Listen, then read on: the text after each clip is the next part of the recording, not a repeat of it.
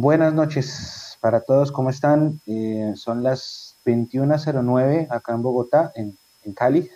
Jason está en Bogotá, Nico está en Bogotá. A todos muy buenas noches y vamos a, tener un nuevo live con tres temas principales. El primero, la partida de Freddy Rincón, como así lo titula nuestra transmisión.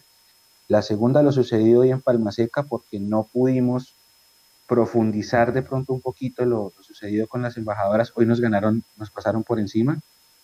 Y la tercera, vamos a eh, desarrollar un poquito la previa del partido del próximo domingo contra el Pereira, el partido que cierra la Semana Santa, y también el clásico femenino del Millonario Santa Fe que va a las 11 de la mañana. Así que acomódense todos, bienvenidos como cada jueves y voy a darle paso a los compañeros. Primero al que está más abajito en mi pantalla, Nico. Buenas noches, bienvenido a un nuevo live. ¿Y cómo está? Bueno, bueno, buenas noches, Mechu. Eh, gracias, bien, estoy bien. ha, sido, ha sido una semana de, descansar un poco, de, retomar cositas, de, adelantar otras, pero aquí, aquí estamos. Eh, esta tarde estuvimos con las embajadoras y pues también con la noticia de Freddy Guarín, que, todo el grupo de Mundo Millo la estuvo siguiendo muy de cerca desde, desde Freddy Guarín, Freddy Rincón, perdón, eh, que estuvimos todos muy atentos de la situación. Entonces, pues no, yo, yo creo que yo no alcancé a verlo eh, claramente. Sin embargo, pues sé lo, todo, lo que, todo lo que movía a Freddy, todo, nomás de su presencia en Millonarios fue, fue importante nomás eh, verlo en el estadio fue, fue importante para uno que no, lo, que no lo vio jugar, pero sí sabe la, la, la, cantidad de alegrías que le dio al país y, y por qué no, pues ese gol que le hizo a Alemania, que nomás con ver la repetición uno, uno se emociona. Entonces, yo creo que los más idóneos para hablar sobre, sobre Freddy son ustedes, muchachos. Yo, yo los dejo a ustedes para que den sus palabras. Yo nada más que decir que sé lo grande que fue y, y que, y que va a estar siempre en la historia del fútbol colombiano. Aquí, aquí en el chat ya hay, ya hay varios saludos. Empecemos saludando ya a, las personas que están aquí conectados con nosotros. A Nativo Borges, a Carmen Sapinción, dice Triste Noche, eh, DP Freddy Rincón, gracias por las alegrías que nos dio. Walter Peña, muy malas, remalas, no, más femeninas no hay nada. Carolina está aquí conectada. Buenas noches, Mundo Millos. Mil gracias por tanto. Gracias a ustedes que están conectados hasta ahora con nosotros en Semana Santa y, que ya están interactuando aquí. Así que me echo adelante. Bueno, don Jason, buenas noches. Bienvenido a este nuevo capítulo de Live. ¿Cómo está? Luis Gabriel, buenas noches a Nico, a los que se van conectando. Mm, bien, yo creo que en términos generales una semana tranquila en cuanto a noticias por parte de Millonarios. Eh, la tristeza sí, eso de la partida de Freddy Rincón, yo creo que más allá de la camiseta, más allá de si se identificaba o no con esta institución, eh, sí es un golpe duro para el fútbol colombiano, sí es un golpe duro a los que tuvimos la posibilidad de, ver jugar a Freddy Rincón, para los que tuvimos la posibilidad de, deleitarnos con él en la cancha, de verlo con la selección Colombia. Eh, verlo en sus diferentes clubes, en Palmeiras, en Corinthians. Yo creo que es un golpe durísimo. Yo reitero lo que dije en la transmisión de esta tarde del partido de las embajadoras. Espero que, que sus hijos, que, su familia tenga la, la, suficiente fortaleza para superar rápidamente una situación tan compleja como, como la partida de Freddy. Queda uno sí con ese... A mí particularmente me queda la espinita de no haberlos podido disfrutar a él y al propio Jorge Luis Pinto más tiempo en Millonarios. Yo creo que eh,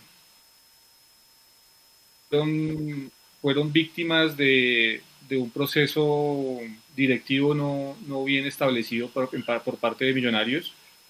También de unas declaraciones que en algún momento dio el profe Jorge Luis Pinto y que a, lo que, que a la final fueron las que terminaron determinando la, la salida de ellos de la institución, ¿no? Porque creo que era un goce ver un cuerpo técnico como el que tenía Millonarios en ese momento, con, con el profe Gilberto Arenas, con el profe Jorge Luis Pinto, después de todo lo que había hecho en el Mundial del 2014, con un Freddy Rincón que siempre quiso tener su oportunidad como director técnico, que se preparó en Brasil, que en alguna división en, en, Brasil estuvo ahí dirigiendo.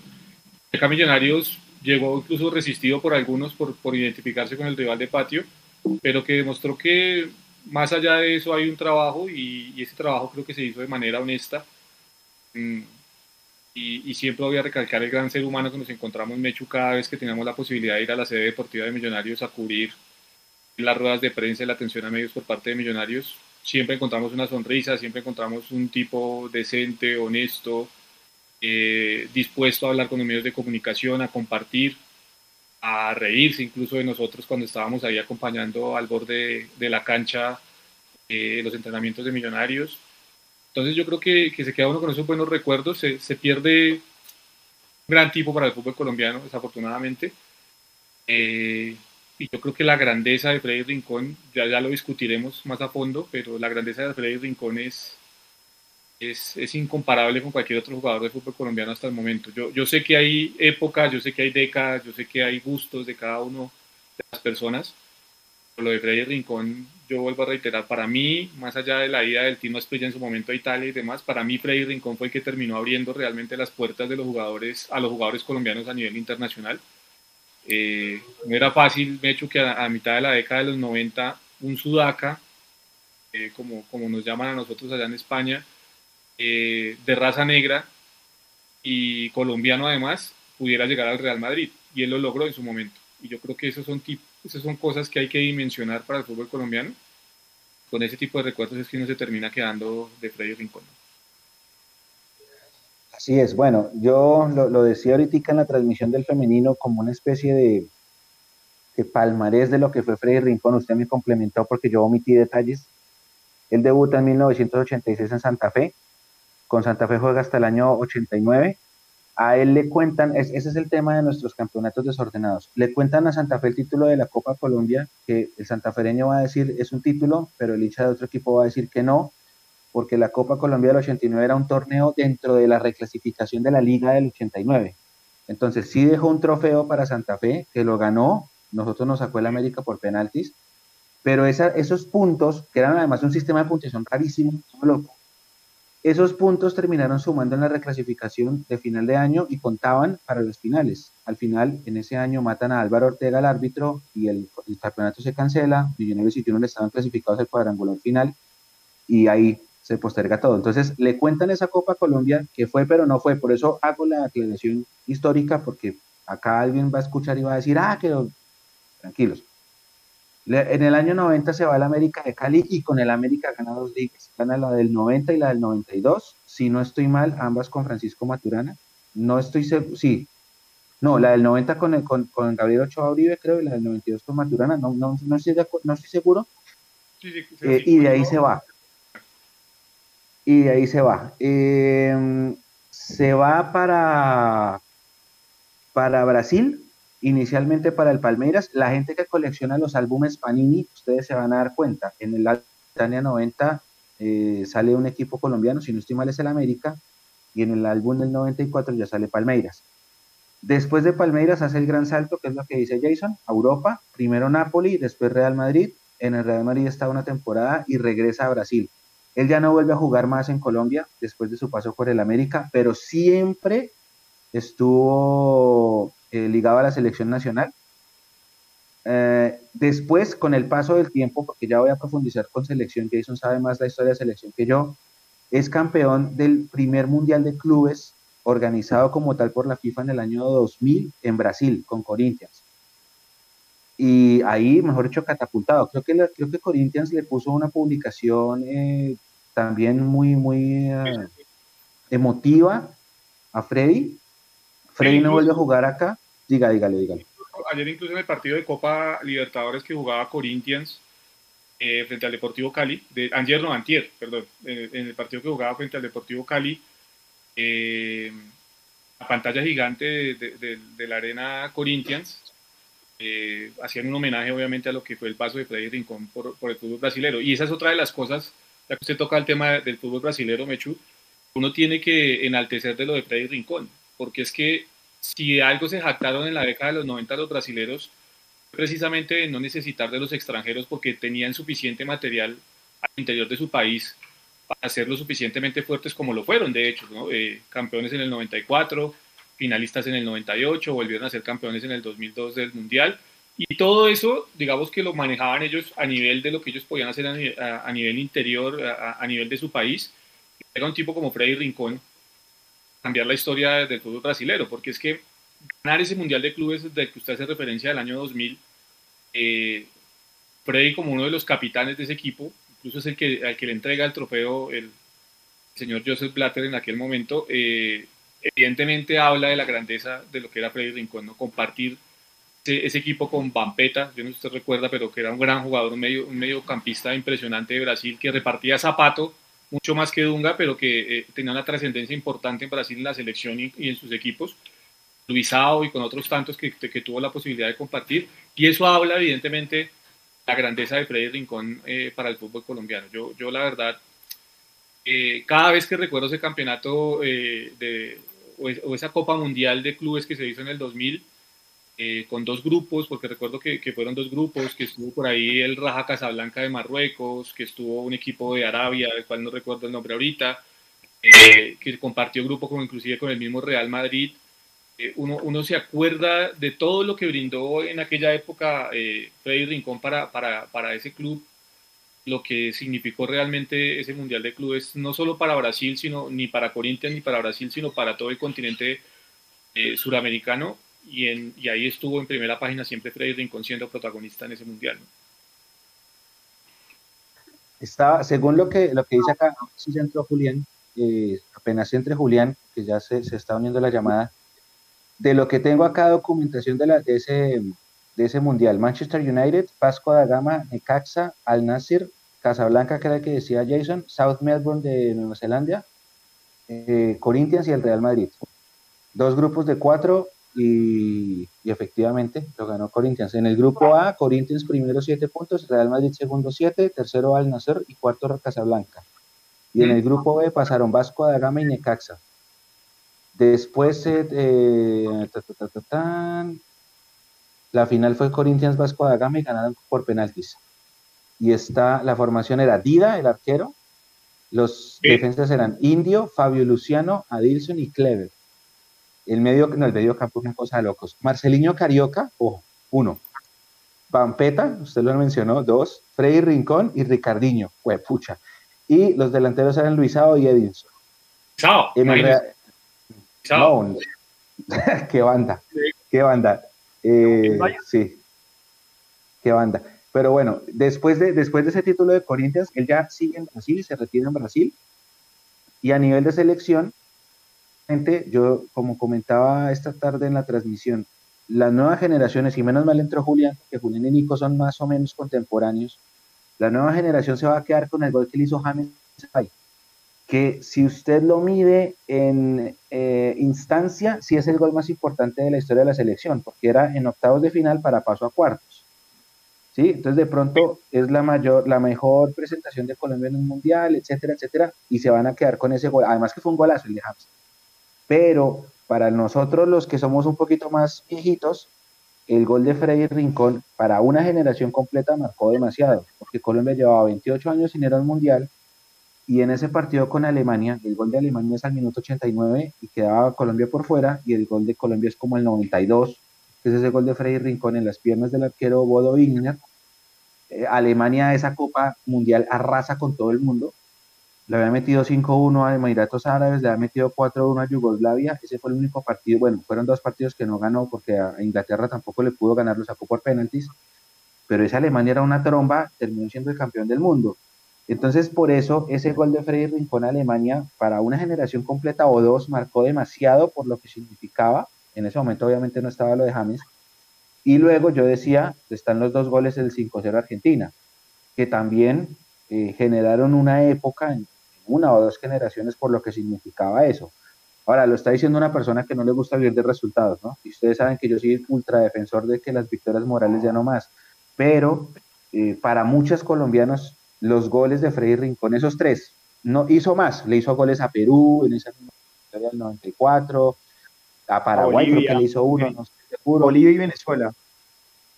Pero, pero, pero esos, esos particularmente, esos marcaron una, una generación. Y por eso lo que ha significado su partida. Ahora, yo lo tengo que decir también, en la historia de Millonarios Freddy Rincón nunca estuvo. Y si yo me voy a los datos, seguramente Freddy Rincón hizo 20 goles, no sé cuántos, nos hizo goles. ¿sí? Pero eh, después la historia se encarga de traerlo como asistente técnico de Jorge Luis Pinto.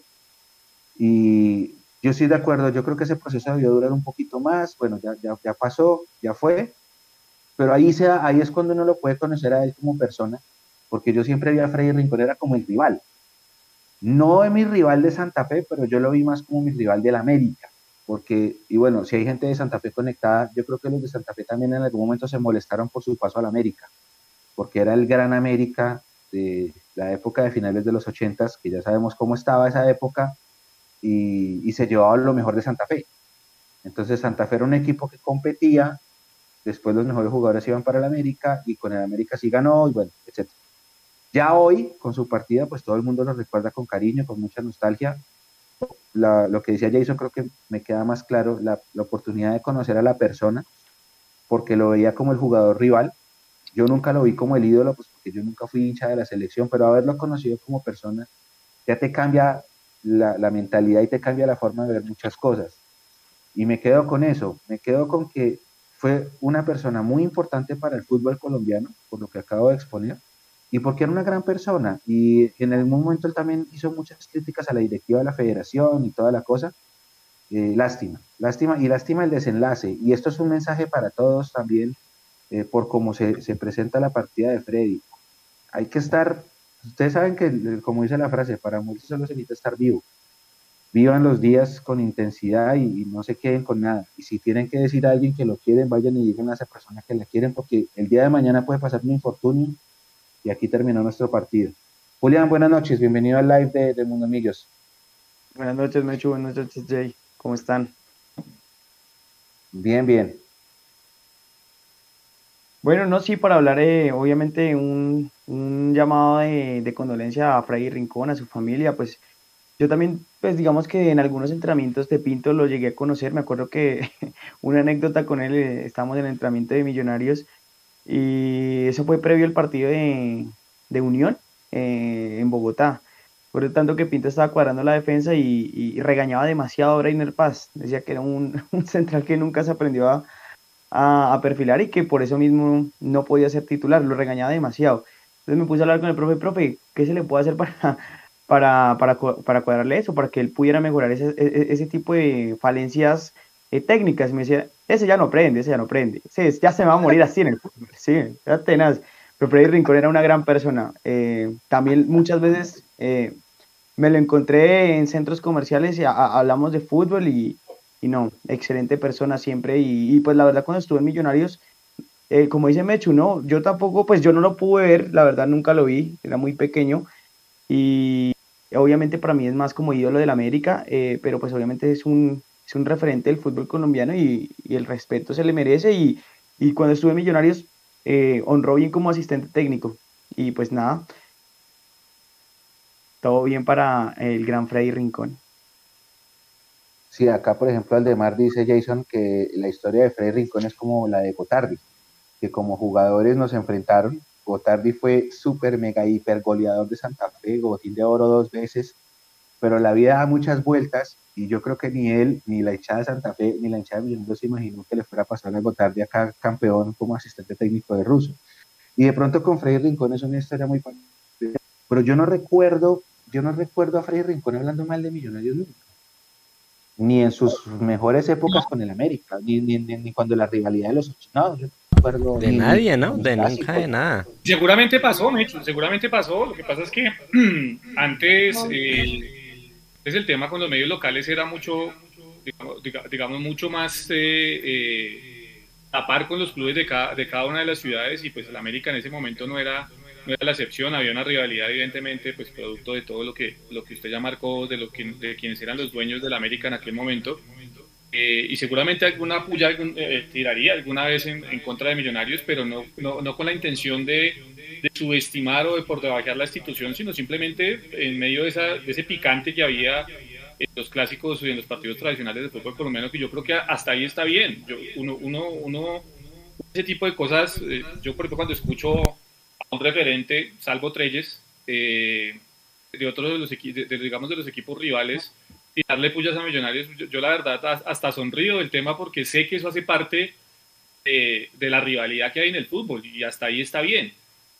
a mí lo de Freddy Rincón me deja, me deja la sensación de, y el mensaje obviamente claro, y creo que usted lo, lo recalcaba ahorita, Mechu, y es eh, cómo tiene uno que vivir de verdad la vida, eh, porque pues esto, esto, esto, es, esto es un ratico, como dicen por ahí, ¿no? Y yo creo que hay un tipo al que usted veía grandote, corpulento, sano, con sus ojos brotados, eh, siempre, siempre con una sonrisa, siempre presto a hablar, siempre, siempre presto a, divertirse, eh, pues uno, uno no espera que esta situación se le termine pasando, ¿no? Mm, alguien imprudente, yo, yo veo y veo el video y, y, sigo en mi idea que la camioneta se escaparon dos personas que en algún momento tendrán que responder por, lo, por, por, la situación. Yo veo el video completo y digo, de ahí se bajaron dos personas más esa persona que iba manejando tuvo la imprudencia de, pasarse un semáforo en rojo y a eso se le suma también la imprudencia del conductor del bus que venía a una velocidad tremenda y pues bueno, se termina ocasionando lo, que pasó. Ese es el llamado también a la gente, ¿no? A veces creemos ser dueños de nuestro destino, pero al final no somos dueños de nada. Y respetar y ser un poco conscientes de que a nuestro alrededor y que nuestras acciones también podemos perjudicar a otras personas, eh, yo creo que es el, es el, mensaje que nos queda después de todo esto, ¿no? No somos dueños de absolutamente nada, el destino no nos pertenece, nuestras acciones sí pueden perjudicar a muchas otras que están alrededor, a muchas otras personas que están a nuestro alrededor. Eso fue lo que pasó con Freddy. es, es, una lástima, la verdad, se perdió un gran ser humano, pero se perdió alguien muy importante de cara al futuro para el fútbol colombiano, porque yo soy los que piensa iluso, ¿no? Romántico, ¿no? Que el tema del fútbol colombiano en cuanto a quienes lo manejan desde la Federación Colombiana tiene que cambiar en algún momento. Y esos jugadores que en algún momento le dieron historia al fútbol colombiano y abrieron la puerta para que muchos de los que están hoy en Europa hayan hecho lo que hayan hecho y hayan conseguido lo que han conseguido, eh, tengan la posibilidad de estar ahí al frente de la Federación Colombiana de Fútbol. Y Freddy Rincón era uno de ellos, porque siempre quiso trabajar con las divisiones inferiores, siempre quiso, se quiso acercar como un consejero, siempre se brindó para que la, la, selección fuera lo que, lo que él quería que fuera, que era realmente una, una familia, y, y, nunca se le permitió llegar. ¿no? Entonces yo siempre digo, afortunadamente, fútbol, en algún momento lo dije de Millonarios, cuando se, se, se, han ido, siempre lo aplico a Millonarios cuando se van las personas que le han dado cosas grandes a Millonarios, como el caso de Juvenal Rodríguez como entrenador de arqueros, y, y bueno, podemos hacer una lista larga y, siempre digo que se van los que no se tienen que ir. Y pasa lo mismo, en la federación y en el fútbol colombiano se han ido los que no se tienen que ir desafortunadamente. Han sido pérdidas dolorosas.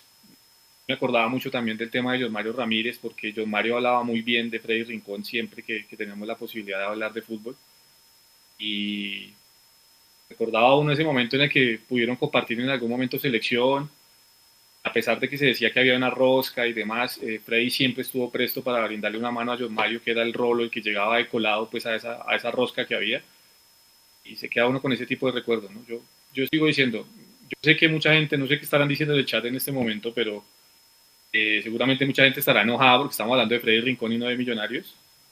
Que fue para mí el jugador más grande de fútbol colombiano que yo pude ver. Yo entiendo que estuvo Willington Ortiz, que si Willington Ortiz hubiese estado en otra época, pues estaríamos hablando de otro tipo de jugador.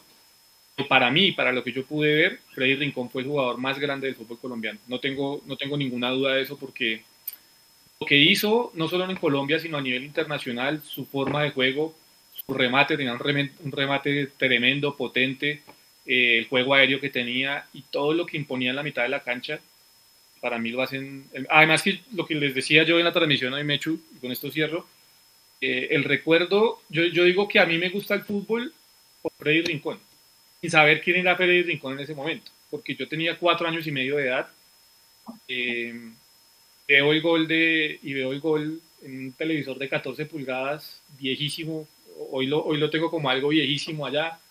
Entonces, cuando ustedes iban a los asaderos, cuando éramos pequeños, me acuérdense que habían como unos, como unos armatostes, voy a decirlo así, donde se colgaban los televisores arriba, en lo alto, pegado al techo, eh, y con esas bases, eh, teníamos nosotros nuestro televisor de 14 pulgadas en casa. Yo estaba jugando con algunos primos. Recuerdo que comenzó la narración, pues digamos, la euforia de, que la tomó el pibe y demás, y yo me quedé mirando el televisor. y el gol de Freddy Rincón. No sabía quién había hecho el gol, no sabía quién era Freddy Rincón, ni sabía quiénes estaban jugando realmente porque no, no, tenía noción todavía del tema. Eh, pero ese gol me quedó a mí grabado y a partir de ahí creo yo que empecé a gustar del fútbol. Después me enteré que era Rincón, después me enteré que era Mundial, después me enteré quién era el tío Valderrama, después me enteré que ese gol nos daba la clasificación por primera vez a una segunda ronda en un Mundial. Eh, y ese gol para mí fue fundamental para que pues hoy esté sentado yo creo que aquí, porque el gol de Freddy Rincón realmente fue el que me, me ligó a mí al fútbol. Después, tres, cuatro años después, fue que empecé a ir al estadio a ver a Millonarios. Mechu, pero tengo una duda. ¿Más que el pibe? Sí, sí, para mí sí, más que el pibe. Para mí sí. sí, sí para mí el pibe. Dele, dele, dele, Juliancho. Mechu, usted que tiene una memoria prodigiosa y no sé si ya sepa, pero ¿alguna vez Freddy Rincón estuvo cerca de Millonarios? Es que la verdad no, no, no tengo información. No.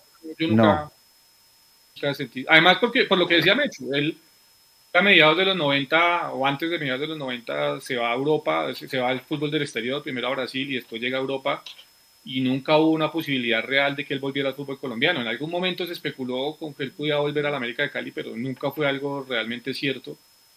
Y Millonarios realmente no, no recuerdo nunca que haya sonado pues para llegar a Millonarios. No, no, no, acá nunca sonó.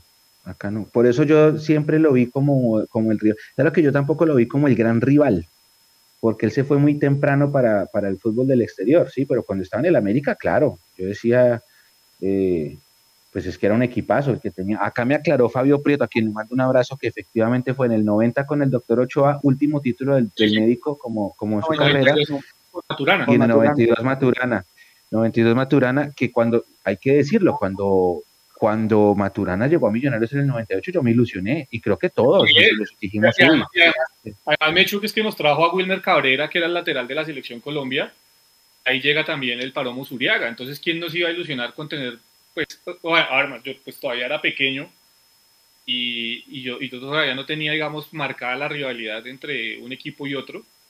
Eh, eso todavía no existía en mi mente y, ver que habían jugadores de la selección Colombia y que llegaba el técnico de la selección Colombia y que, que había hecho grande al fútbol colombiano, en esa, en esa temporada más de uno se terminó ilusionando, propios y extraños, ¿no? Los que tenían la rivalidad y los que no. Al final, pues resultó siendo un desastre todo, pero sí, obviamente que cuando se anunció a Maturana como técnico dijimos, aquí vamos a volver a surgir, ¿no? Sí, y hay otro valor agregado, ahora que ustedes lo estaban mencionando en la historia, Jason, de, ese gol. Julián, de pronto Nico, que son más, más pequeños. En esa época fue la época en la que, ya le voy a dar paso, Juanse, en esa época era la época en la que la selección nacional empezó a generar mucha hinchada porque era el equipo de los puros criollos. Entonces hubo un fenómeno social eh, finalizando la década de los 80 que se solidificó con el título de ellos de la Libertadores que hizo que Nacional pasara a ser el equipo popular que es hoy. Nacional antes del 85 no era ni la mitad del equipo popular que es hoy, era un equipo completamente chiquito. Pero ¿qué pasó? Ellos implementaron una estrategia que era la, de ser los puros criollos, solo jugaban jugadores colombianos.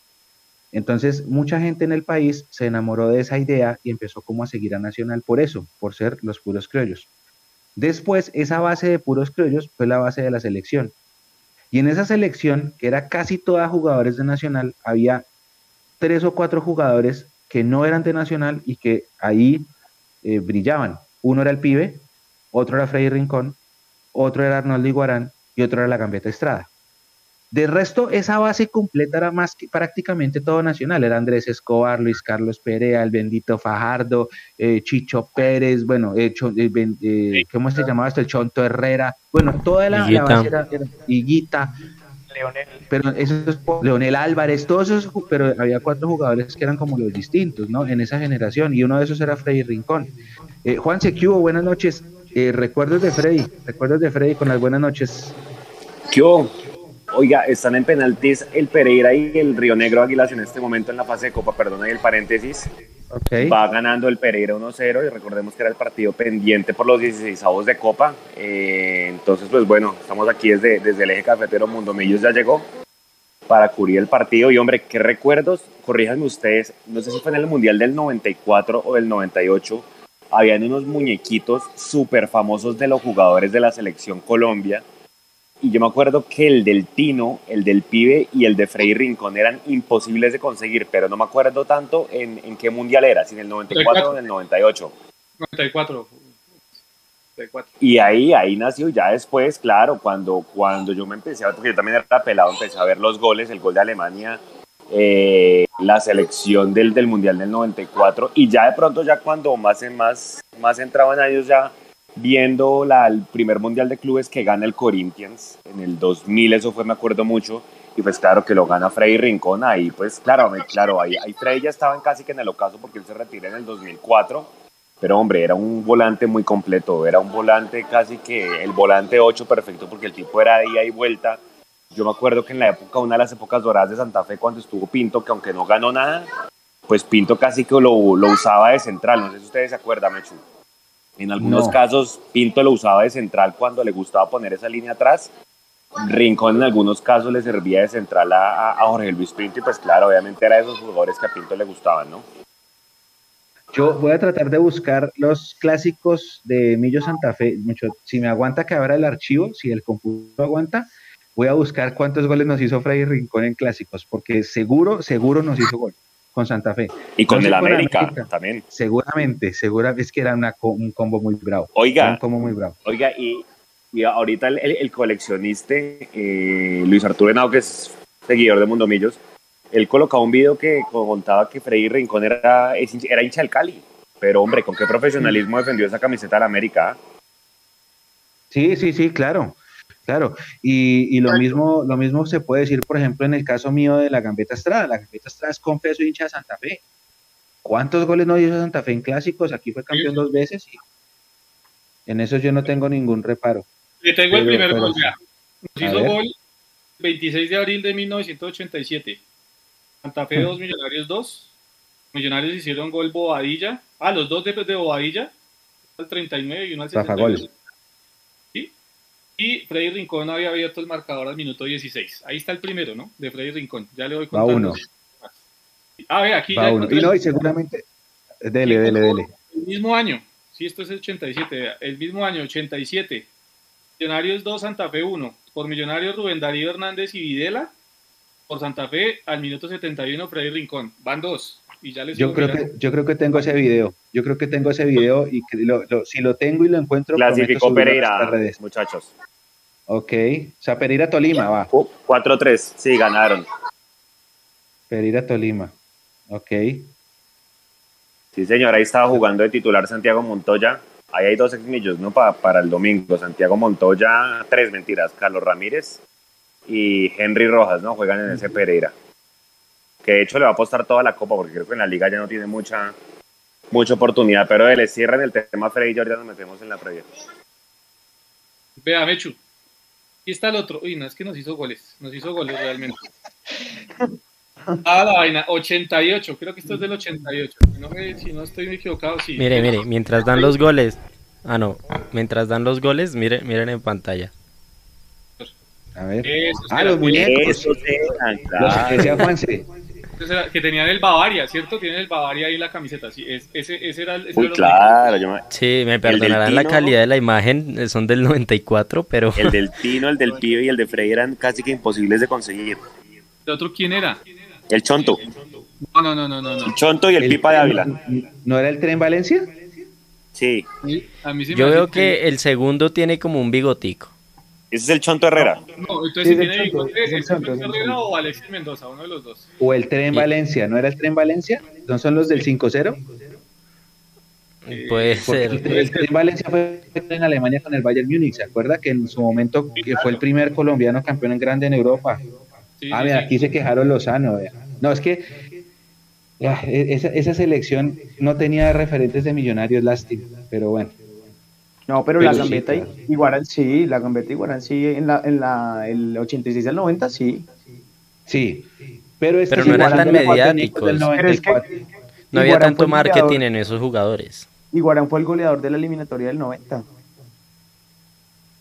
De, de la selección colombiana, no, Iguarán es referente para, para, para la clasificación a Italia 90. Sí, es que Iguarán, Iguarán es más de esa época y de esa Copa América. Ajá. Exacto. Pero de igual manera ahí empieza la base de los 90, porque, pero decir que no, no, Millonarios sí tuvo dos referentes, la Gambeta y, Arnoldo. Lo que, pasa es que, lo que pasa es que cuando, cuando llegan tanto la Gambeta como Arnoldo, los coge ya como en el final de la carrera para selección, ¿sí? O sea, ya, ya, ya viene una renovación en la selección Colombia donde aparecen figuras como Valenciano, eh, digamos el Tren Valencia que, aunque pues eh, no era tan joven como, como Valenciano, estaba digamos teniendo su momento cumbre en Europa, lo mismo pasaba con Asprilla que había debutado hacía poco con el Cúcuta. Ahí llegamos, digamos que viene esa, esa ruptura de delanteros y por eso eh, en algún momento, en el buen sentido de la palabra, queda relegado Arnoldo en la selección, porque pues viene esa renovación de delanteros y ahí aparecen esas figuras de las que les digo. 8 de diciembre del 88, Mecho. Millos 2, claro que nos hizo goles, les ganábamos, ¿no? no Millos, Millos, tenía hijo a Santa Fe en esa época, pero nos hacía goles. Nos hacía goles, pero no, le ganábamos, ¿no? Entonces, sí. eh, todavía, Mecho, todavía. Sí, Arnoldo Iguarán, de que estábamos hablando, de 41.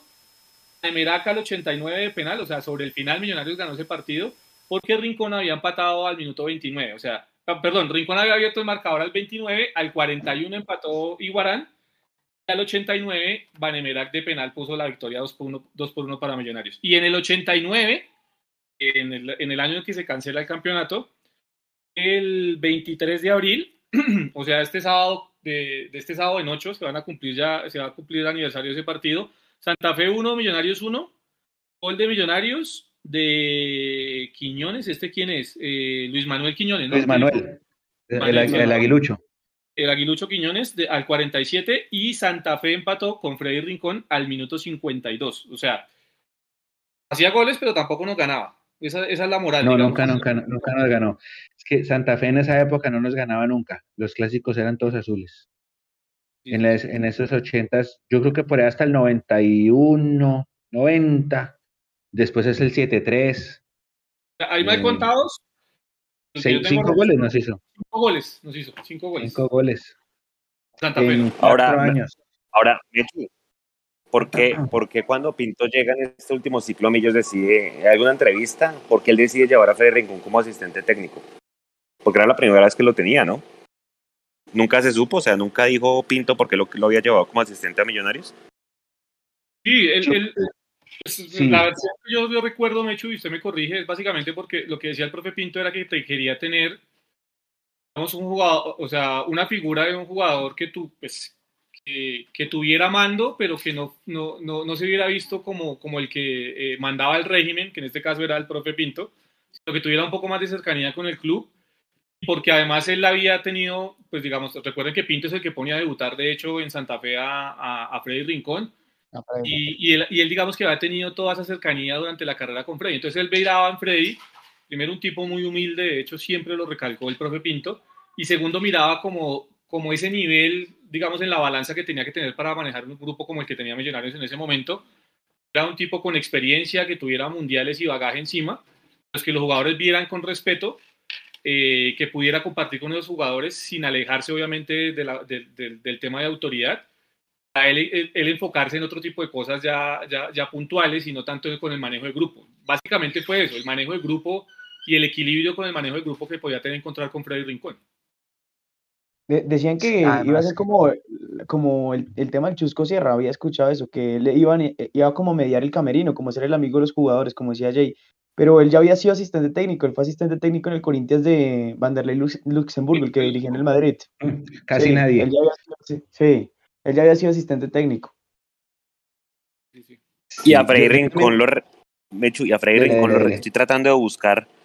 A él lo recuerdo mucho porque creo que fue el único que habló después de lo del 5 de junio de Millos América. Él dijo que, que faltó actitud. Él fue el que puso la cara y dijo como a los dos días que pasó eso. Recuerda que nadie quería hablar. Mm.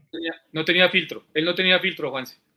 Él, decía las cosas como las sentía en su momento y por eso que era visto como un enemigo dentro de la Federación Colombiana, porque siempre dijo, hay unos señores prehistóricos que piensan que el fútbol todavía está en la prehistoria y que piensan que el fútbol todavía lo manejan eh, gentes que no tienen nada que ver con el fútbol. Y hoy los futbolistas ya nos preparamos para ser parte del fútbol, de la dirigencia del fútbol. Y esa siempre fue la discusión de él y por eso siempre fue visto como un enemigo dentro de la selección, eh, no dentro de la selección Colombia, sino dentro de la federación por parte de los directivos, porque no tenía filtro, siempre decía las cosas como, como las tenía que decir Eh, lo que decía, por ejemplo, ahorita Julián que contaba de del tema de Brainer Paz, eh, decía, no tiene arreglo y, efectivamente lo decía. Eh, a, mí, a mí no, no, no, a, a McAllister, a McAllister también le decía, le daba muy duro porque Maca el, tema de los penales, me acuerdo que eh, cuando pasó el penalti de Fluminense, curiosamente estaba escuchando el Bar Caracol y decía al aire, decía, es que él nunca se vio para patear penales, no tenía el carácter para hacerlo, dicho por Freddy Rincón, lo que decía Jay, tenía mucho carácter. él no tenía ese filtro, yo, yo estoy tratando de recordar con quién estaba Mechu ese día en la, en, en la sede deportiva de Millonarios, a mí se me escapó el, oiga, pero es que este man de verdad es grande, sí, se me escapó el comentario, él lo escuchó, se volteó y me dijo, no es que yo sea grande, lo que pasa es que usted está mal alimentado. O sea, él era así, él, él, ese era Freddy Rincón, ¿sí? El tipo no me conocía, él me dijo, no es que yo sea grande, usted está mal alimentado. Y, ese era Freddy Rincón, ¿sí? Y entonces, eh, ese, tipo de, como lo era John Mario Ramírez, John Mario, ¿por qué nunca pudo llegar a Millonarios y por qué nunca se pudo acercar realmente a Millonarios? Que decían lo que sentían, porque eh, cuando no estaban de acuerdo con algo, en cómo se estaba manejando el equipo, lo decían. Y lo que pasa es que Freddy, pues, más allá de tener una identidad con Santa Fe o con América eh, a finales de los 80 y comienzos de los 90, siempre se identificó más con la selección Colombia. Por eso él fue tan crítico siempre de lo que pasó al interior de la selección Colombia. Entonces, eh, eso también es de valorar, ¿no? Un tipo que siempre decía las cosas, argumentos y como las sentía. Y ese era Freddy Rincón. No, al igual acá, dele, dele, dele, dele, Juliancho.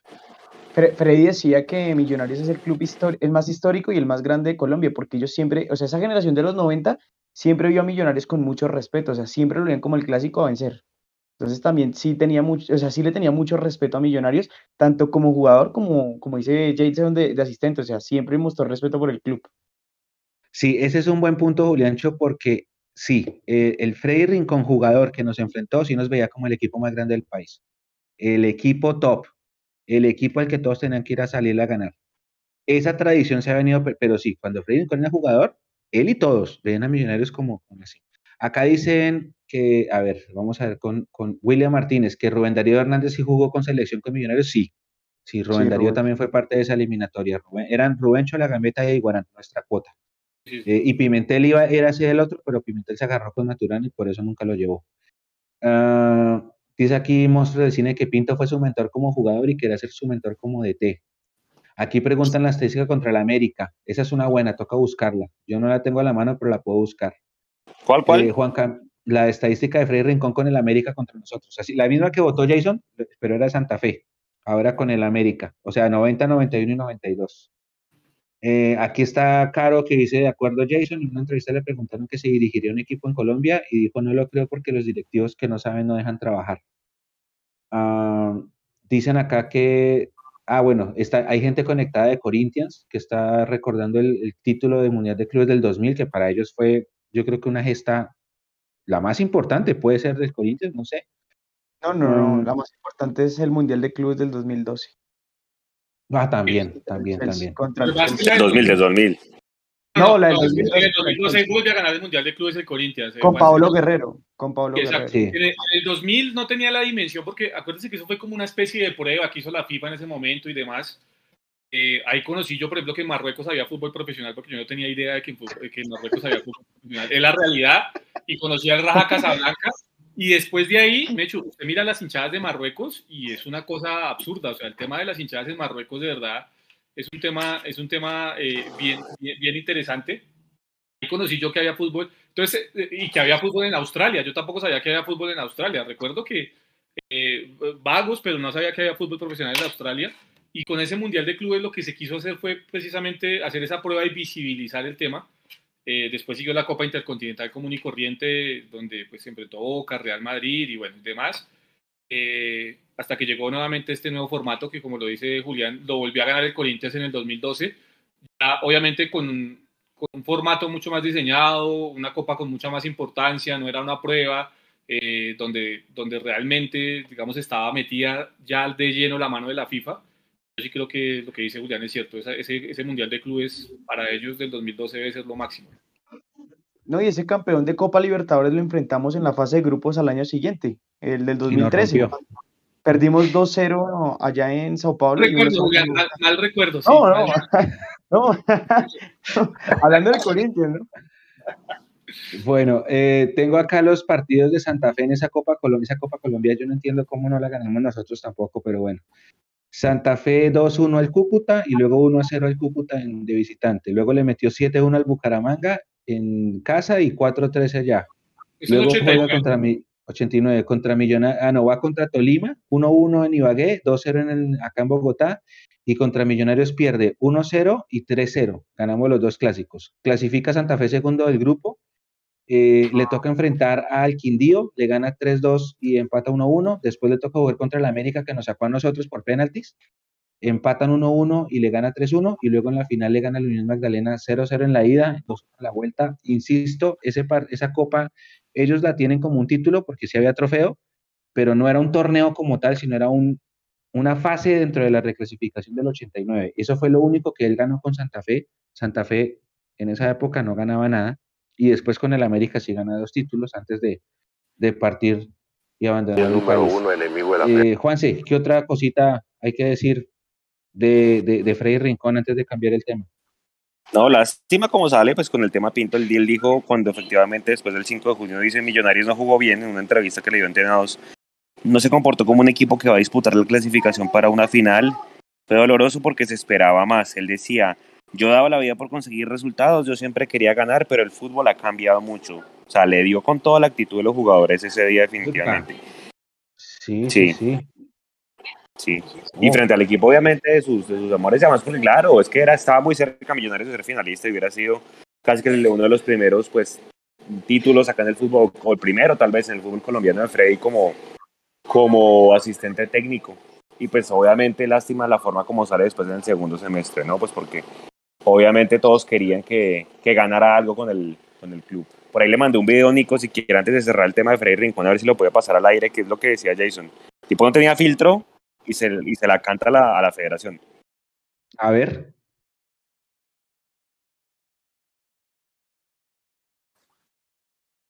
Navi Nico. Mientras tanto, ah, ¿sabe otra, otra de las cosas? Aquí haciendo memoria, eh, Freddy Rincón cuando, cuando estaba en la raya, sobre todo cuando expulsaban a Pinto, los ojos se le ponían súper rojos. Eso no le pasa, sí, pero eso, eso también le pasaba, por ejemplo, a Hernán Torres. Hernán Torres, ustedes lo, lo ven después de los partidos, dan los ojos rojos. Entonces, en esas sale Freddy Rincón a, a, dar declaraciones en la rueda de prensa con los ojos todos rojos, y hay una foto de Mundomillos que está él como, como de lado con los ojos así bien rojos.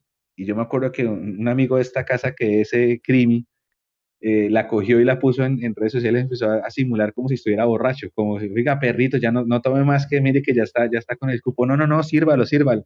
Eh, estaba viendo la, la, foto hoy, claro, me dio mucha risa porque es que, claro, los ojos se le ponían muy rojos. Era, era muy chistoso. Y, era, yo creo que todo el, no sé por qué, pues ustedes habrá que entenderlo, muchas personas del fútbol en medio de su estrés dentro del terreno, eh, se, le, se, le, se, le ponen los ojos así. Yo me acuerdo mucho de Hernán, ahora me acordaba de Freddy en esa foto, lo voy a buscar, a ver si, si tengo ese, ese trino. Y, pero sí, él, él se metía mucho en los partidos. A ver, Nico, dele. El número uno enemigo de la Federación Colombiana, porque digo las cosas y porque no, no vivo tocándole las puertas a nadie. Eh, parece que allá en la federación hay una mano de burgueses que manejan el fútbol colombiano como les da la gana y que no se puede meter nadie allá porque ellos tienen un, un círculo cerrado, que no entra nadie. A mí me parece una cosa increíble que el fútbol colombiano esté como está y no hayan exjugadores dentro de la federación, ni administrando, ni ni, ni en divisiones inferiores, colocando sus conocimientos. Entonces a mí me parece eso muy, a, eso me parece prehistórico eso. El hombre no tenía filtro con los directivos. De los poquitos que yo escuchaba, ¿no? Que les dice las cosas tal cual. Estaba viendo las fotos de Hugo internamente de los muñecos del 94 y si es el 11, el 11 es el Tren Valencia. Porque era Rincón el 19, eh, el Tino era, ¿qué número jugaba el Tino? ¿El 9? Yo pensé que el Tino era el 11. a ver. Es que, ah, no, mentiras. El tren era el 18, ¿no? Hay dos diseños, hay dos diseños, porque uno, de que yo me acordaba era el, fondo blanco, que es donde salen con el, pues con el aviso, todavía no se acuerda que las elecciones en esa época todavía tenían patrocinios en la camiseta, salían con el Bavaria. No recordaba el otro donde está, eh, creo que es la figura de Freddy, ¿no? Eh, el otro sí, es precisamente la figura de Freddy, es el número 19. Sí, ese sí es Freddy. Esa otra no la recordaba, esa otra de recordaba las de el fondo blanco, la otra sí no la recordaba.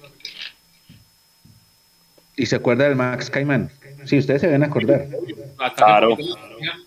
Cayó en manos de mi, de mi hijo, creo, y hasta ahí fue. Pues por ahí lo tenía. hasta, hasta, allá no llego, Mecho. No, el Max Caimán era un muñeco en esa época de, de auge de la selección Colombia, que era súper hiper mega favorita para ganar el mundial.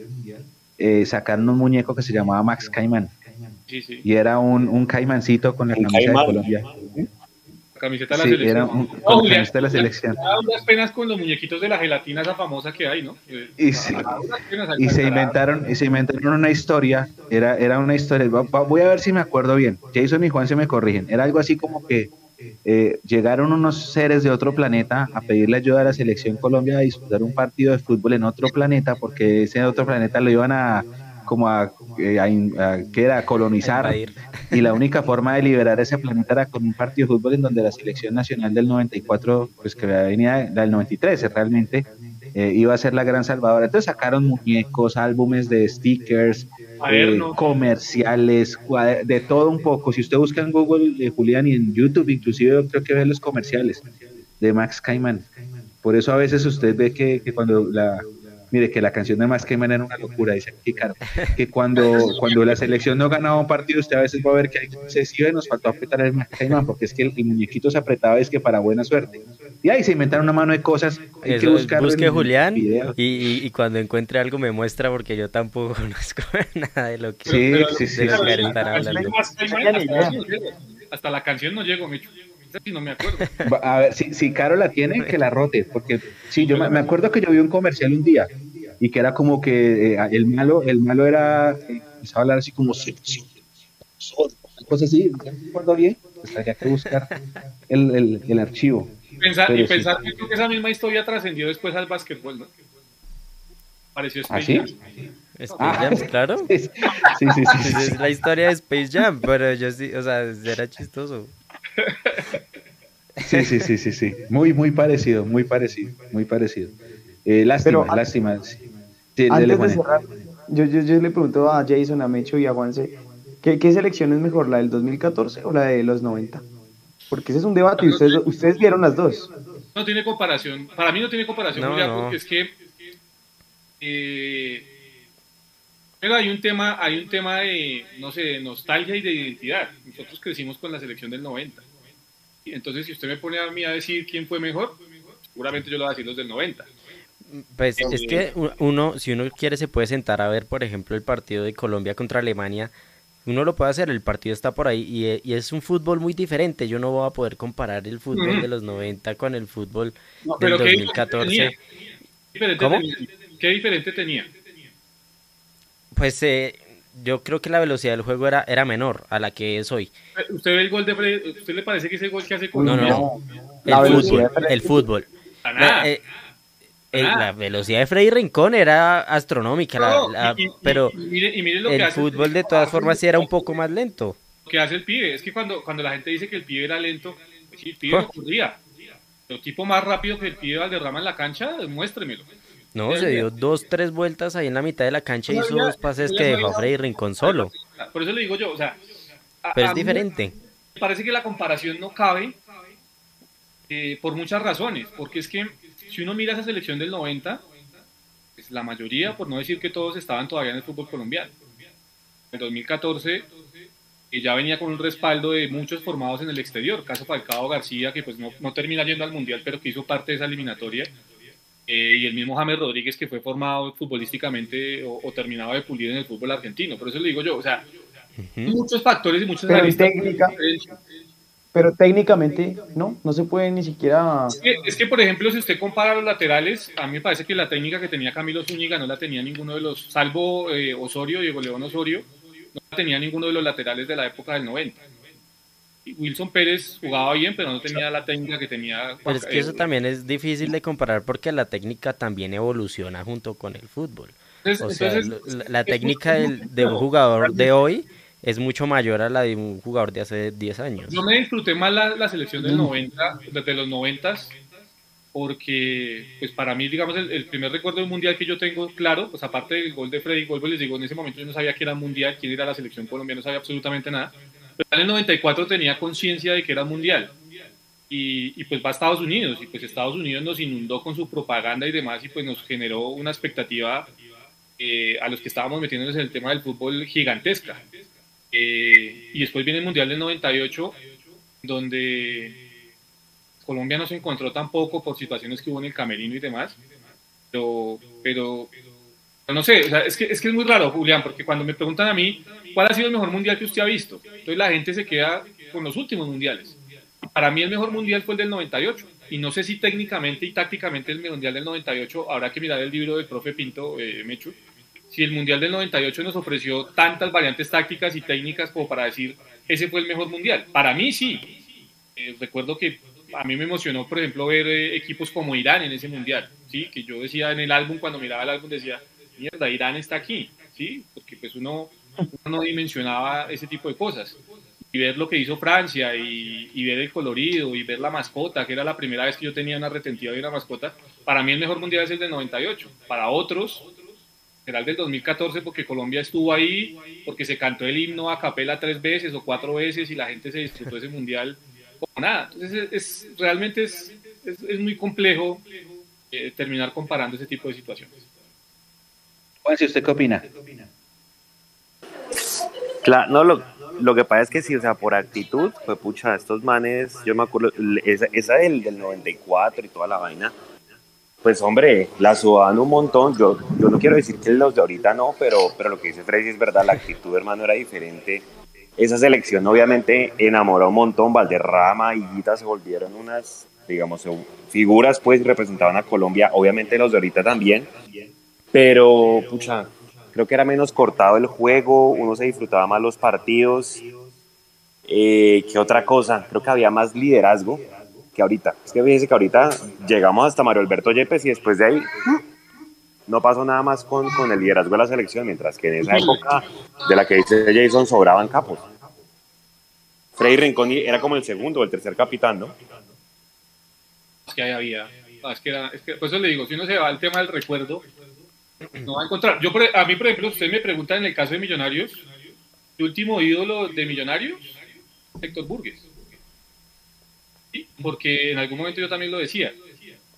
Cuando me metí en este tema del periodismo, un paso que no tenía que dar y era meterme al periodismo deportivo y cubrir a Millonarios, porque cuando usted conoce ya el interior de Millonarios, eh, muchos de esos jugadores que para usted pueden ser ídolos se le terminan cayendo. Y eso me ha pasado a mí desde que cubro Millonarios desde el 2015. Eh, y por eso yo digo, para mí el último ídolo, Héctor Burgues. Y, entonces me va a decir, ¿quién más es ídolo? Mario Ramírez puede llegar a ser ídolo, eh, Arnoldo Iguarán y, toda esa generación de atrás. Ahora yo no encuentro un ídolo en Millonarios. Tengo un referente grande como McAllister, porque no sé, todavía no lo puedo catalogar como ídolo. Es eso, por eso le digo yo. Y si usted me dice de, esta selección, sí, grandes jugadores, realmente que usted sienta un jugador como Freddy Rincón, que usted sienta que hay un jugador como el mismo Coro Coro Perea en su momento, o, como los delanteros que tenían Colombia en, en, aquella época, no los hay. He entrado uno en muchas contradicciones hace, hace poco inclusive en Twitter alguien montaba una, su jugador favorito de cada país. Yo decía, mi jugador favorito de Colombia es Falcao. No es mi, más, no es mi mayor ídolo del fútbol colombiano, era Freddy Rincón. Es que vuelvo al tema, ahí, ahí son diferentes perspectivas las que se encuentran. Bueno, señores, que previa Pereira. Difícil, yo, yo la verdad, pues es que yo sin, sin ver, a mí me parece que jugaba mejor el equipo de los noventas. Lo que pasa es que usted se tiene que pegar de dos cosas. Si usted se va a ver en Colombia-Argentina, es magia. Pero vaya a ver a Colombia-Rumania en el Mundial de Estados Unidos también. Entonces, ponga las cosas en, un, en una balanza. Eh, pero yo creo que había como un sentido de pertenencia en el equipo de los noventas, tenía un poquito más. Uy, claro. Antes... ¿Usted se acuerda que en pandemia repitieron el partido Alemania con, Colombia el 1-1, muchas generaciones jóvenes lo habían visto esa selección y ese partido y pues claro, lo, la gambeta, lo que jugó la gambeta está enamoró de la gambeta. No, yo la verdad, eran, también, eran, también, situaciones diferentes, porque acuérdense que en esa eliminatoria del 94 eh, se jugaba en un mes. Entonces, digamos que se paraba todo y se juntaba la selección durante casi dos meses a disputar la eliminatoria. Ahora, y entonces digamos que se generaba ese, esa comunión entre los jugadores y como ese, ese tema de familia. Ahora no es así, ahora se vienen y se juntan tres días antes de del partido y una vez finalizada la segunda fecha, cada uno en avión charter para sus, para, para sus sitios. Entonces, sí, para hacer familia se necesitan un grupo de partidos muy largos. Sí, claro. Situaciones, son muy diferentes las situaciones. Total. Bueno, antes, de, antes de pasar a la previa, Mechu, teníamos aquí un clipcito con Jason de la rueda de prensa de la pregunta de Mundomillos. Aquí, entonces vamos a escuchar el clip. Pasar al femenino, sí. Oh. Continuamos con la pregunta de Luis Jiménez de Mundomillos. Hola, profe Lizeth, buenas tardes. Lizeth, lo primero para ti. Hoy, contrario a diferentes partidos, nos equivocamos mucho saliendo, entregando la pelota en salida. ¿Eso fue virtud del Cali o sientes tú que fue equivocación virtud o equivocación propia de, las embajadoras, tanto error saliendo que le dejó la pelota al Cali. Y al profe, profe, esas dos acciones, la primera era adentro del área, la segunda completamente omitida. Si nos quiere dar un concepto, esas dos manos que de pronto pudieron haber cambiado también el curso del partido. Muchísimas gracias. Buenas tardes, muchas gracias por la pregunta. Eh, bueno, siento que esas salidas eh, frecuentes que nosotros queremos realizar es porque somos un equipo propositivo, porque queremos cambiar eh, la cara de la liga femenina, porque considero que sí podemos hacer un juego eh, mucho más asociativo, no ser tan directas, entonces considero que si es virtud o es falla lo dejo, lo dejo al libre albedrío de ustedes eh, pero siento que es una virtud de nosotras por querer proponer, por querer salir jugando, por querer llegar al arco rival sin necesidad de lanzar la pelota. Bueno, yo me voy a tomar el atrevimiento, voy a complementar la respuesta, la muy buena respuesta de, de Aroca. Si uno en la vida o en el fútbol no toma riesgos, obviamente nunca va a tener un resultado diferente a estar en su zona de confort. Sabíamos que Cali hacía una presión alta, pero nosotras, con eh, el deseo de dejar el ballet azul arriba, en lo más alto, vamos a proponer fútbol. Nosotros no venimos a escondernos, nosotros no la vamos a tirar por arriba, estemos dentro de los ocho o no dentro de los ocho, peleando o no peleando finales, el ballet azul se identifica por el querer jugar fútbol, por ser propositivos. La pregunta que me haces sobre las determinaciones de, de, lo, de las jueces son seres humanos, erran, fallan, aciertan. No tengo nada que decir sobre esas dos jugadas en especial. Sí, que la liga está creciendo, que la liga se está eh, tomando mucha más fuerza.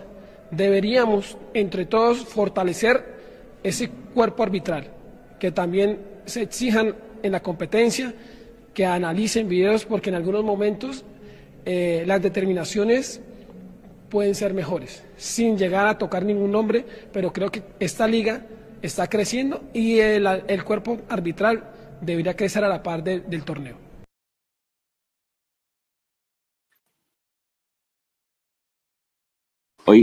oiga, eh, yo viendo aquí los, los, ustedes vieron el partido, muchachos, pero pues yo estoy viendo como el resumen del partido.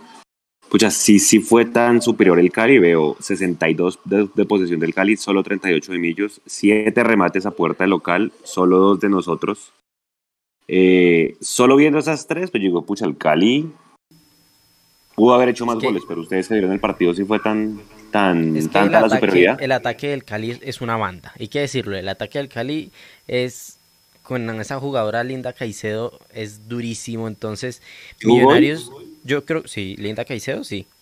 Y yo creo que Millonario se defendió muy bien, pero cada ataque del Cali era muy punzante, era muy difícil de contrarrestar, entonces eh, eh, pues él, fue un partido difícil para Millonarios y como dice y como lo decía en la rueda de prensa eh, Anzola, el Millonarios atacó bastante, o sea, intentó proponer muy bien, entonces los espacios que tenía el Cali eran eran eran fuertes, entonces eran muy peligrosos los ataques de, del, del Deportivo Cali, Jason. Yo no sé, yo, yo, yo, yo no creo que Millonarios haya defendido bien hoy. Yo creo que hoy Millonarios eh, sí tuvo falencias en su tema defensivo, sobre todo creo que le costó mucho por la calidad de jugadores que tiene el Cali, el perfil cambiado a Licedar Oca al día de hoy, sin decir que jugó mal partido, porque no me parece que haya jugado mal partido, sino que simplemente ese tema del perfil cambiado yo creo que jugó muchísimo. Eh, omitimos un detalle, Mechu, durante la transmisión y, nos parecía raro la inclusión de, de, Tatiana Ramos como, como titular en la defensa central. Eh, es no comunicar las cosas y, bueno, pues también no, no, estuvimos lo suficientemente pendientes. Pero Lorena Alonso viajó a Ecuador a jugar con su selección de Paraguay unos partidos amistosos frente a la selección de Ecuador. Eh, y producto de ello, pues obviamente creo que es la determinación del profe Anzola de no ponerla como titular el día de hoy. Empataron 1-1 la selección de Ecuador con la selección de Paraguay. Eh, Lorena Alonso jugó el segundo tiempo de ese partido y pues de ahí yo creo que viene la determinación de que Tatiana Ramos hubiese sido nuevamente titular el día de hoy, algo que también le pasó factura a Millonarios en el primer tiempo, porque el equipo no se vio tan seguro en la parte de atrás. Y en la parte de adelante, si bien Millonarios, y, ahí estoy parcialmente de acuerdo con Nico, si bien Millonarios trató de proponer y trató de ir al frente, es algo plausible también, porque pues es ir a jugarle al campeón del fútbol colombiano, el equipo que tiene una mejor estructura de tú a tú, y eso, eso también es de aplaudirlo, le faltó chispa, le faltó conexión, le faltó circulación de juego, le faltaron apoyos cercanos, porque cada vez que Millonarios llegaba al último cuarto de cancha, eh, las jugadoras de, la que tenía la pelota a la, a, la, a la, posible descarga, había demasiada distancia y no había, digamos, esa cohesión y esa circulación de juego que tenía que, que, que, existir. Es valioso lo que dice el profe Álvaro y yo lo aplaudo. Eh, el hecho de querer proponer, el hecho de querer ir, el, hecho de querer tener una identidad de juego y que a pesar de las adversidades no se, quiera cambiar, eso me parece muy, muy, muy valioso y muy valiente de parte del profe y de las jugadoras. Y, y si va a ser así siempre aquí a que termine la liga, voy a ser un soldado de ese tema, porque yo sí creo que Millonarios, independientemente de lo que esté jugando, tiene que ser un equipo propositivo y si tiene que ser un equipo que vaya de acuerdo a lo que ha sido la historia de Millonarios. Si bien la historia del fútbol femenino apenas se empieza a construir, eh, la historia de Millonarios de, de, venga eso, ¿no, Mechu? Que, que, sea un equipo propositivo, que sea un equipo que vaya al frente, que no sea Milane, por más fuerte que sea el rival que tenga enfrente. Y yo creo que en medio de toda la superioridad que tuvo el Cali hoy, eso sí se puede rescatar, que Millonarios en ningún momento sea Milano y en ningún momento dejó de tratar de competir por el partido. Total. No, yo ahí sí tengo, tengo un concepto distinto, viejo Jason. A mí me parece que sí nos, sí nos amilanamos y me parece que no fuimos propositivos.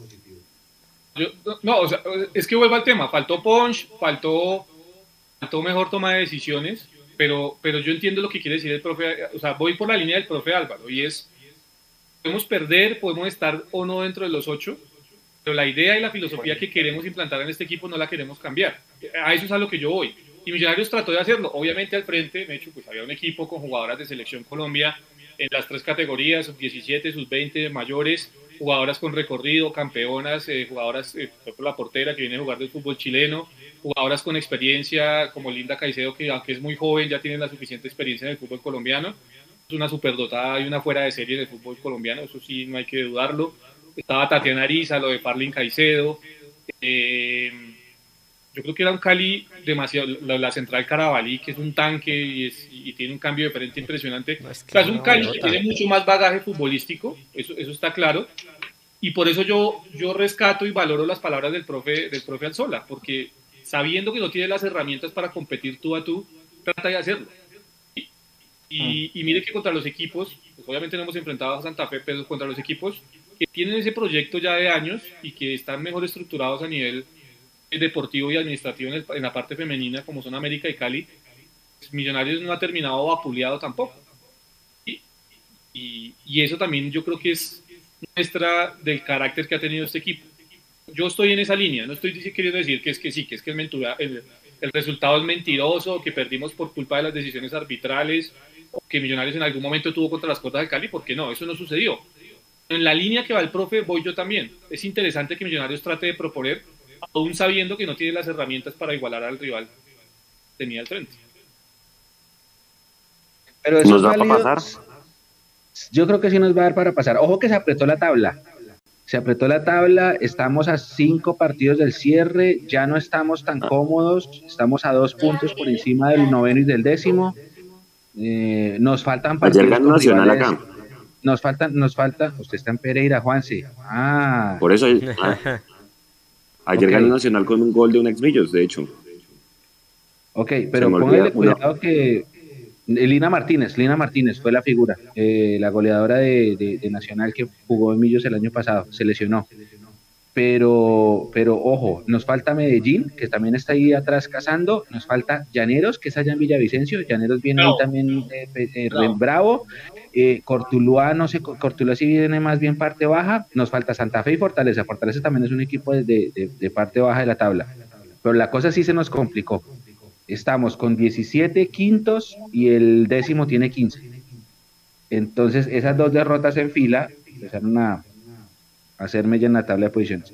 Yo estoy de acuerdo en eso de, tener la pelota y de querer jugar y, de querer hacer fútbol, que es lo que propone el profe Anzola.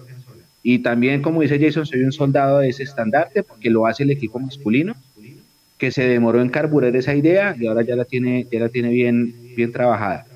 Pero es que hay instantes, y es que hoy sí se notó demasiado que el Cali es mucho más equipo. Pero no es, culpa, del propio Anzola ni es culpa del, cuerpo de jugadoras. Es, una realidad en cuanto a cómo se conformó el equipo y es una realidad en que pues este equipo se juntó 20 días antes de comenzar el campeonato. Es que no nos podemos olvidar. No, no, no, todo eso es válido, todo eso es válido, pero yo si me voy, si yo me voy a lo que pasó en Palma Seca hoy, eh, era un partido muy parecido, guardando las proporciones con el de Fluminense. Cuando Fluminense nos quiso, ah bueno, ahora hay mucha gente escribiendo en el chat que lo de ayer de Junior da más rabia que nos haya sacado Fluminense, bla, bla, bla, ya si quieren lo profundizamos. Cuando Fluminense quiso acelerar, aceleró. Cuando Fluminense quiso frenar, frenó. Cuando Fluminense quiso ponerle ritmo al partido, lo puso y nos ganó 2-0 caminando en Brasil. Hoy fue igual.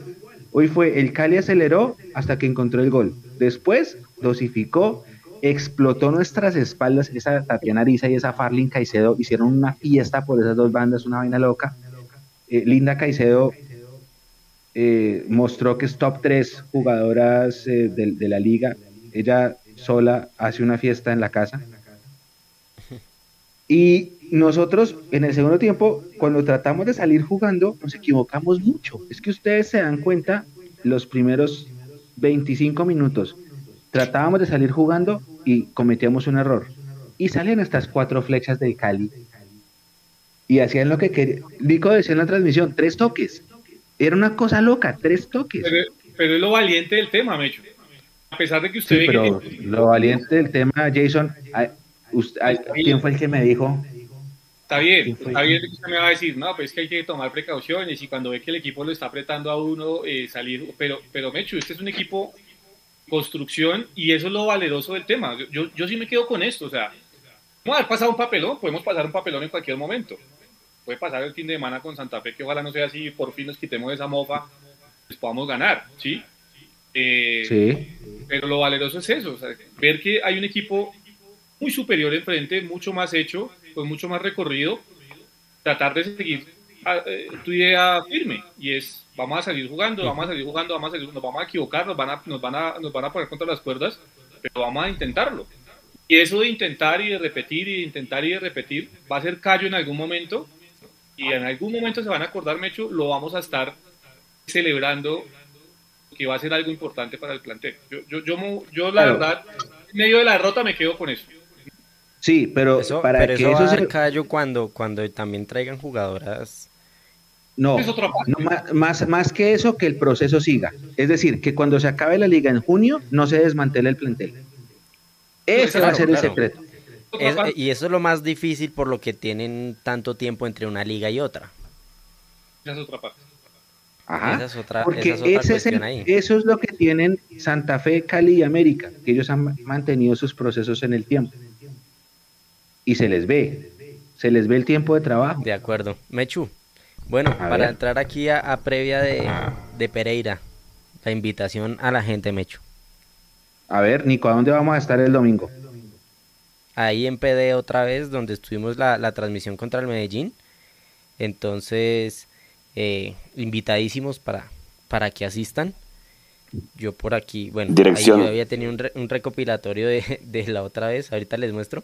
Pero entonces empiece Juanse con algunos datos de previa y ya, ya les muestro el video. Bueno, creo que la, el, dato es que no va el jugador que ha hecho la mitad de los goles de ese equipo, Jason, que es Leonardo Castro. No se ha lesionado, bueno, está expulsado, ¿no? Lo expulsaron a mitad de semana con el pasto, pero creo que allá se ha rendido, ¿no? Ese jugador siempre rinde allá en Pereira. Creo que las lesiones no le ayudaron en el Medellín, pero de los 16 goles que tiene el Pereira hasta ahora en la liga, le ha hecho la mitad, lleva 8. El segundo goleador de ese equipo es Carlos Ramírez, otro muy conocido por acá, que votó para allá un penal en Cali. Y nada, es un, es un equipo que ya no tiene posibilidad en la, en la liga, tendría que ganar todos los cinco partidos que le quedan, muy difícil. Seguramente le va a apostar toda la copa, pero eso no quiere decir que el Pereira no vaya a ir por todo, porque se sabe que siempre que juegan con millonarios acá en la capital risaraldense, pues más por el tema de la hinchada, que va a haber hinchada visitante y demás, pues seguramente van a ir a buscar el encuentro, además que el último partido acá, claro, ¿no se acuerda? Eh, tienen un muy buen delantero como recambio, que es este jugador Brian León, que siempre que lo meten hace gol. Y tienen a Santiago Montoya ahí, pues que como que no le ha ido muy bien. Ahí lo ponen en la Copa de titular, pero en la liga no es, no es, no es, titular, no es recurrente este jugador. Y bueno, pues ya vienen de un proceso, de un proceso casi año y medio con Alexis Márquez, ¿no? Un hombre de la casa que lo dejaron eh, a cargo del equipo y que bueno, pues seguramente buscará cerrar esta primera liga, el primer semestre, pues en la mejor posición posible.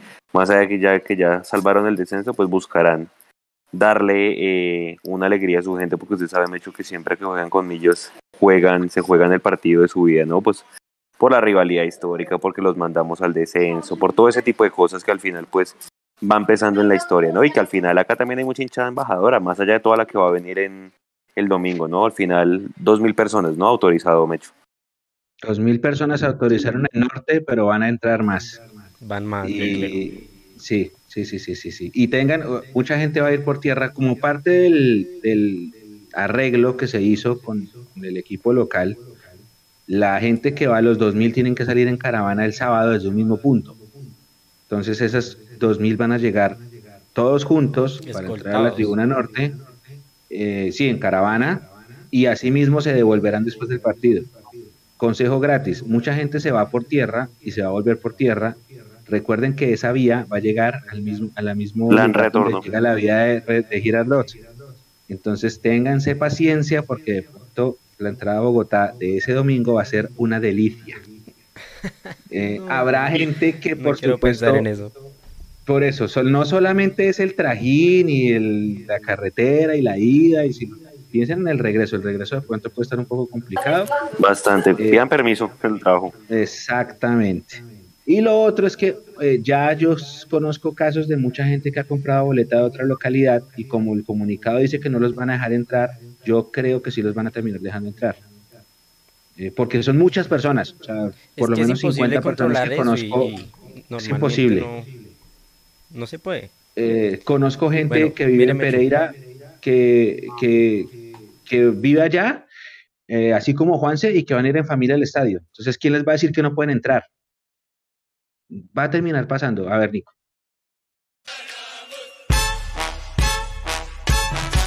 A ver.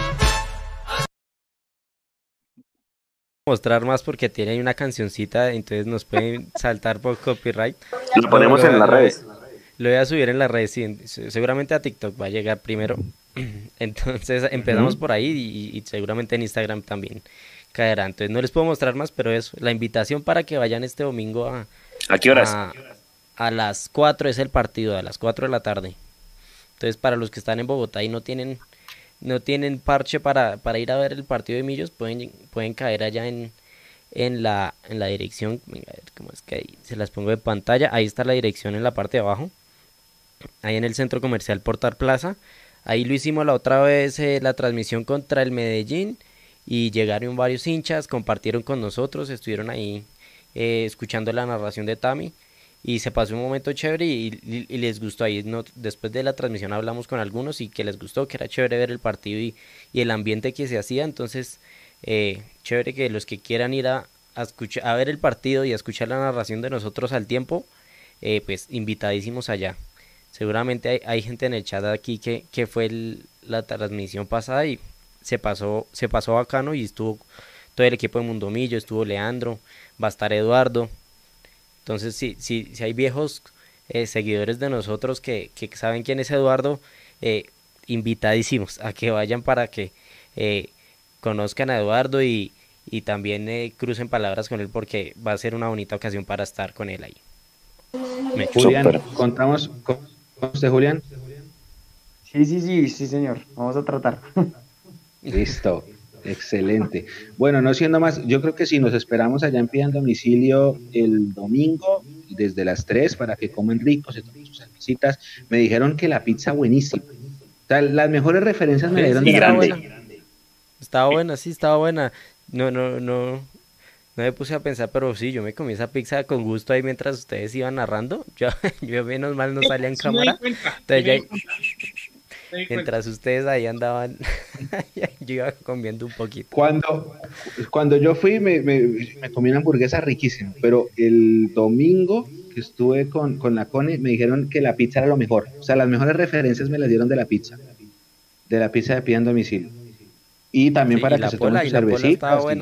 De los perros también han dicho que es buena. y lo, lo, que decía en el chat de, de Mundomillo es que cuando, cuando por ahí Alvarito se estrelló con algo en el, en, el, en el restaurante, una jugada, algo pasó y todos pegamos el salto como al último minuto, ay, y, y Alvarito con algo se chocó en el restaurante y fue muy chistoso como el susto, pero todo bien, no pasó nada y, y ya, entonces eh, eso es. Alvarito seguramente también vaya de nuevo, entonces allá nos veremos el domingo.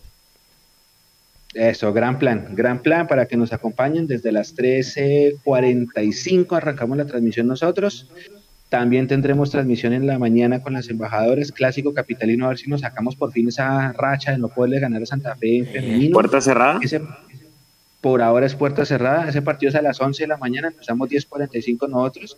Entonces tendremos dos transmisiones, más el tercer tiempo de Pereira, más la cápsula, más todas las notas, más la previa que hacemos nosotros siempre durante mañana viernes y el sábado. Así que lo que hay es trabajo para nosotros y contenido para ustedes, nuestra comunidad, en, tanto en la web como en nuestras redes sociales de Mundomillos. Eh, últimas preguntas. Camero le dará descanso a los titulares. Hasta donde yo sé, para este partido creo que vamos los mismos. la novedad es que podría volver Bertel. Esa es la única así como, como fuerte. Eh, ¿Román sigue lesionado? Román sigue y Perlaza sigue. Parece que va a llevar a, Samuel Bello, ¿no? Al, de las inferiores, Mechu, el que habíamos pedido. Ah, Samuel, jugó un partidazo Samuel. No, Dios santo, yo quedé estaba con Samuel Bello. Esta, esta semana entrenó con el profesional y se está analizando de llevarlo a Pereira. Vamos a ver si lo, si lo lleva ahí. Sí, sí, sí, mucho. Es más, me animo a decir que es mucho mejor que Rosales, pero pues una cosa es jugar en escuela y otra cosa es jugar de titular. No, no, no, no. Es un gran jugador, es un gran jugador, Jason. En serio. Tranquilos, tranquilos. En serio. No, jugó muy bien, jugó muy bien. Aquí están, están hablando de, de Cancelarich por acá en el chat. Eh, acá están diciendo que nos vemos en Pereira, aquí lo dice Caro. Hay mucha gente que va a viajar, mucha, mucha, Eso Sí, y puede tomar fotos en Pereira, Mecho. Voy a intentarlo, voy a intentarlo, a ver si se logra. Sí, para, para si se cruzan al Mecho para que se lleven la foto. Le piden la foto a Mecho. Voy a preguntar si nos dejan. Vamos a ver. Ojalá. Sí, eh, y bueno, yo creo que ya siendo las 10.32, nos despedimos de este live. Eh, a la familia de Freddy Rincón, de toda parte de nuestro equipo de trabajo, las más sinceras condolencias, un abrazo muy, muy solidario, muy solemne y mucha fortaleza. A los amigos más cercanos también. Eh, creo que fue un, programa bonito. Le rendimos homenaje a, un, a, un, a una leyenda del fútbol colombiano que, si bien no pasó por Millonarios como jugador, dejó huella, creo que en todos los panelistas y analizamos también el, postpartido y la previa de lo que se viene. Las embajadoras van a jugar con Santa Fe a quienes nunca le hemos ganado. Vamos a ver si este domingo podemos romper la racha. Y como les dije, tenemos sobredosis de transmisiones desde las 10.40 el femenino, después a las 3.45 el masculino y luego seguirá el tercer tiempo y así eh, en nuestros canales. Así que no se despeguen. Y a todos muchas gracias. Eh, Juanse, una última intervención antes de cerrar. No, señor, que gracias, que los esperamos en Pereira y en Pidan Domicilio, que seguramente la cobertura va a estar desde el inicio hasta el, tercer tiempo. Gracias y cuídense mucho los que van a viajar. Gracias, don Julián Cardoso, gracias por estar con nosotros. No, gracias Mecho, gracias a todo el, equipo de trabajo y yo sí los envidio porque me hubiera encantado ver a jugar a Freddy Rincón, la verdad, y nada, un llamado para las condolencias y a ganar el domingo, vamos a salir a ganar en Pereira y ojalá juegue Samuel Bello para que Jason lo vea. Tranquilo, tranquilo. Gracias, Juliancho. Don Jason, muchísimas gracias por todo, como siempre. Mechu, un abrazo a todos. Eh, eh, rico recordar, eh, un poquito también del tema de Millonarios hoy para recordar a un grande del fútbol colombiano como Freddy Rincón. Eh, esperando obviamente que el fin de semana los dos resultados sean positivos, tanto para el femenino como para el masculino. Y pues que Julián se tome la valeriana para que lleve tranquilo el tema de Gracias, don Jason. Nico, gracias por todo. No, gracias a ustedes. Estuvo, estuvo bueno el programa, estuvo, eh, se, se, habló bueno hoy para que hace, rato no hablábamos así y chévere, chévere aquí. Hace como ocho días no hablábamos tan sabroso. algo así. algo así. Todo eso. Porque es que aquí no se puede. y ahorita, y ahorita cerramos el programa y nos quedamos aquí dos horas hablando basura. Listo. Entonces, eh, se cuidan, descansen todos. Nos vemos el domingo, ya sea en Pereira o en Domicilio. Avisen quiénes van a ir. Estamos ahí atentos en el chat, atentos a las redes sociales y listo. Chao, chao, Mechu. Así es, este fue una edición más del live. A todos mil gracias. Nos encontramos de nuevo el próximo domingo. Feliz resto de semana.